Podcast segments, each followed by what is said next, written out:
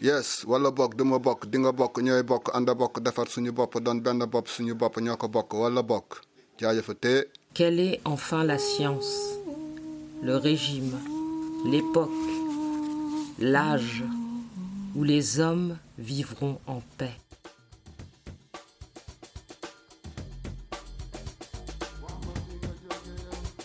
Ubuntu, Ubuntu, Ubuntu. Bienvenue, je suis Miss Baudio et chaque semaine, je vous propose de découvrir le livre d'une femme à travers ma voix. Aujourd'hui dans Ubuntu, Olympe de Gouges, préface de l'esclavage des Noirs ou l'heureux naufrage, représenté à la Comédie Française en décembre 1789. Dans les siècles de l'ignorance, les hommes se sont fait la guerre. Dans le siècle le plus éclairé, ils veulent se détruire. Quelle est enfin la science, le régime, l'époque, l'âge où les hommes vivront en paix? Les savants peuvent s'apesantir se perdre sur ces observations métaphysiques. Pour moi, qui n'ai étudié que les bons principes de la nature, je ne définis plus l'homme et mes connaissances sauvages ne m'ont appris à juger des choses que d'après mon âme. Aussi, mes productions n'ont-elles que la couleur de l'humanité? Le voilà enfin, ce drame que l'avarice et l'ambition ont proscrit et que les hommes justes approuvent. Sur ces diverses opinions, quelle doit être la mienne? Comme auteur, il m'est permis d'approuver cette production philanthropique. Mais comme témoin auriculaire des récits désastreux des maux de l'Amérique, j'aborderai mon ouvrage. Si une main invisible m'eût opéré cette révolution à laquelle je n'ai participé en rien que par la prophétie que j'en ai faite.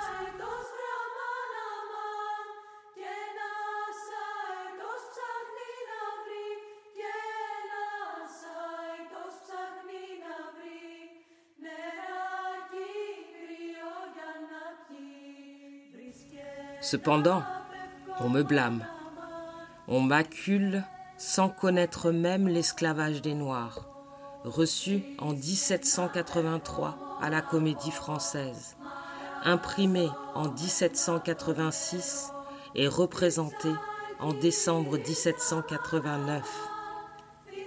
Les colons, à qui rien ne coûtait pour assouvir leur cruelle ambition, gagnèrent les comédiens et l'on assure que l'interception de ce drame n'a pas nui à la recette. Mais ce n'est point le procédé comédien ni des colons que je veux faire, c'est le mien. Je me dénonce à la voix publique, me voilà en état d'arrestation. Je vais moi-même plaider ma cause devant ce tribunal auguste, frivole, mais redoutable. C'est au scrutin des consciences que je vais livrer mon procès. C'est à la pluralité des voix que je vais le perdre ou le gagner.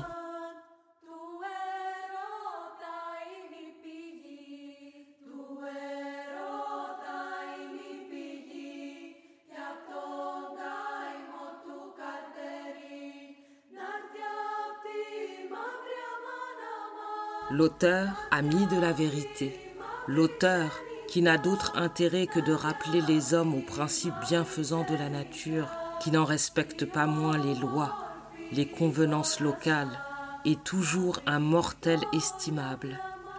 Et si les écrits ne produisent pas tout le bien qu'il s'en était promis, il est à plaindre plus qu'à blâmer.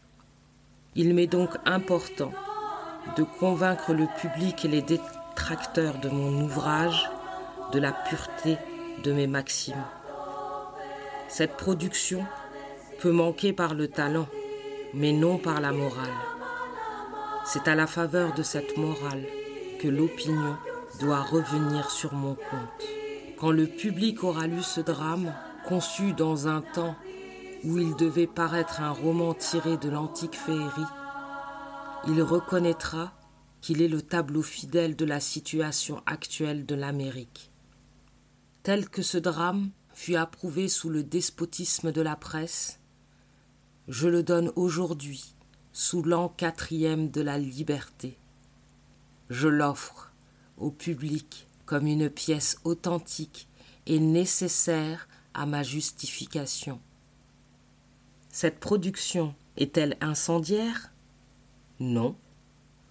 Présente-t-elle un caractère d'insurrection? Non. A-t-elle un but moral? Oui, sans doute. Que me veulent donc ces colons pour parler de moi avec des termes si peu ménagés Mais ils sont malheureux. Je les plains et je respecterai leur déplorable sort. Je ne me permettrai pas même de leur rappeler leur inhumanité.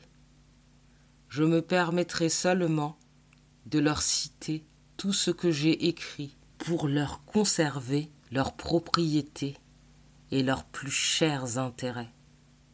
Ce drame en est une preuve.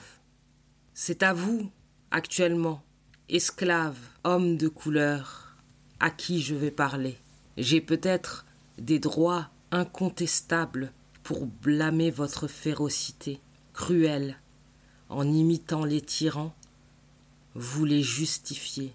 La plupart de vos maîtres étaient humains et bienfaisants, et dans votre aveugle rage, vous ne distinguez pas les victimes innocentes de vos persécuteurs. Les hommes n'étaient pas nés pour les faire, et vous prouvez qu'ils sont nécessaires. Si la force majeure est de votre côté, pourquoi exercer toutes les fureurs de vos brûlantes contrées? Le poilon, le fer, les poignards, l'invention des supplices les plus barbares et les plus atroces ne vous coûte rien, dit-on. Quelle cruauté, quelle inhumanité. Ah.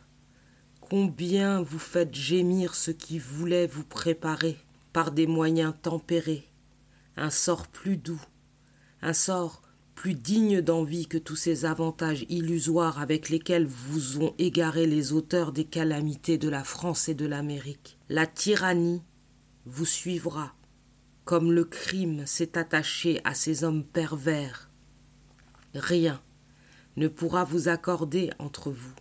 Redoutez ma prédiction, vous savez si elle est fondée sur des bases vraies et solides. C'est d'après la raison d'après la justice divine que je prononce mes oracles. Je ne me rétracte point. J'aborde vos tyrans. Vos cruautés me font horreur. Ah, si mes conseils vont jusqu'à vous, si vous reconnaissez tout l'avantage, j'ose croire qu'ils calmeront vos esprits indomptés et vous ramèneront à une concorde indispensable au bien de la colonie et à vos propres intérêts. Ces intérêts ne consistent que dans l'ordre social, vos droits dans la sagesse de la loi. Cette loi reconnaît tous les hommes frères. Cette loi, auguste, que la cupidité avait plongée dans le chaos, est enfin sortie des ténèbres.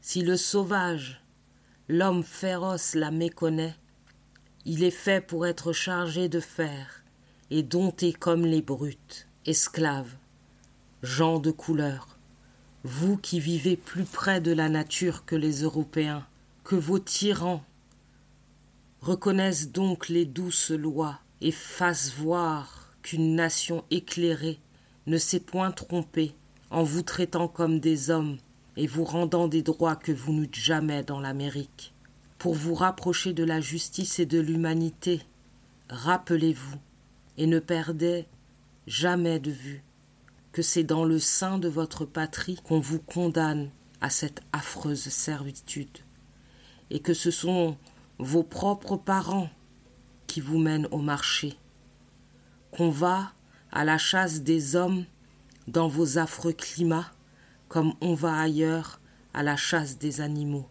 La véritable philosophie de l'homme éclairé le porte à arracher son semblable du sein d'une horrible situation primitive où les hommes non seulement le vendaient, mais où ils le mangeaient encore entre eux. Le véritable homme ne considère que l'homme. Voilà mes principes, qui diffèrent bien de ces prétendus défenseurs de la liberté, de ces boutefeux, de ces esprits incendiaires qui prêchent l'égalité, la liberté avec toute l'autorité et la férocité des despotes. L'Amérique, la France et peut-être l'univers devront leur chute à quelques énergumènes que la France a produits. La décadence des empires et la perte des arts et des sciences. C'est peut-être une funeste vérité.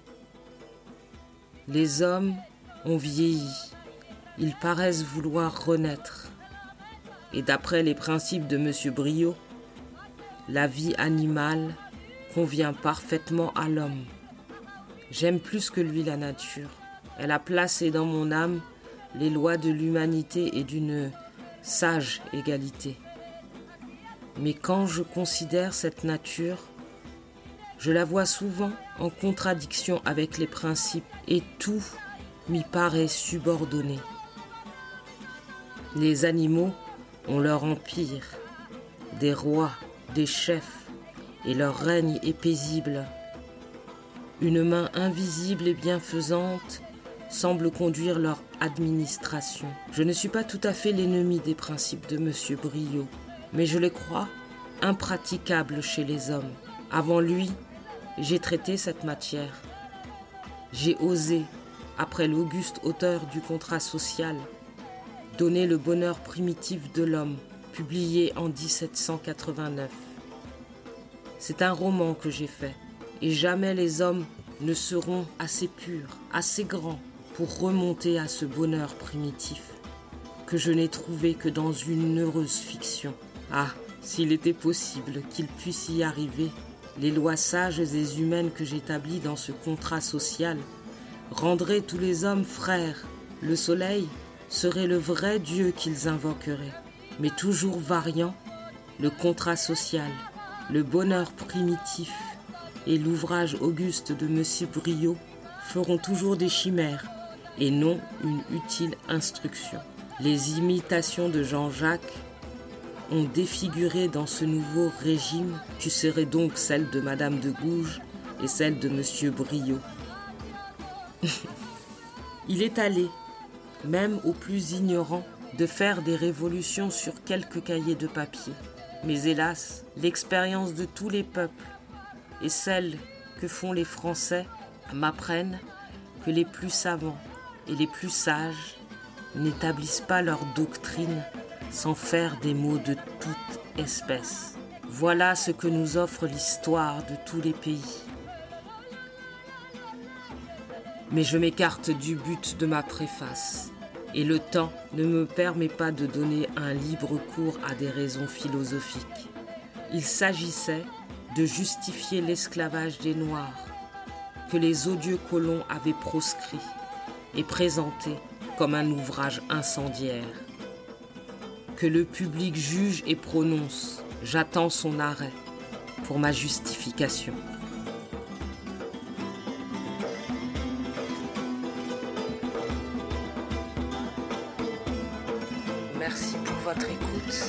Et à la semaine prochaine.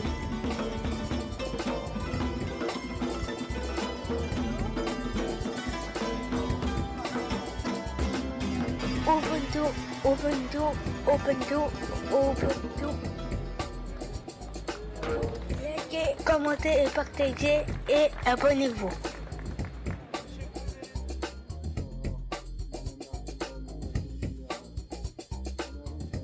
Ubuntu, l'émission qui vous fait découvrir des livres, des auteurs, des femmes, des essais, témoignages, des poésies, des contes, et pourquoi pas? Votre histoire.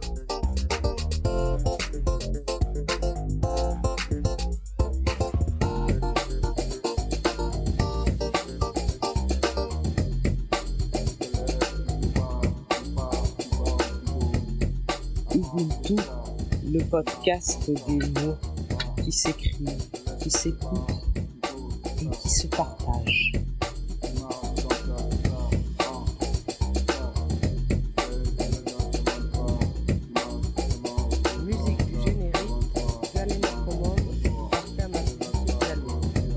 Morceau, Barkamix.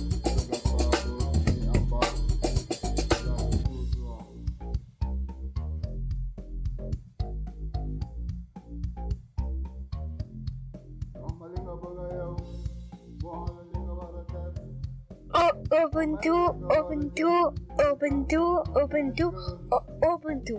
Like et, et commentez et partagez. Ciao le monde Et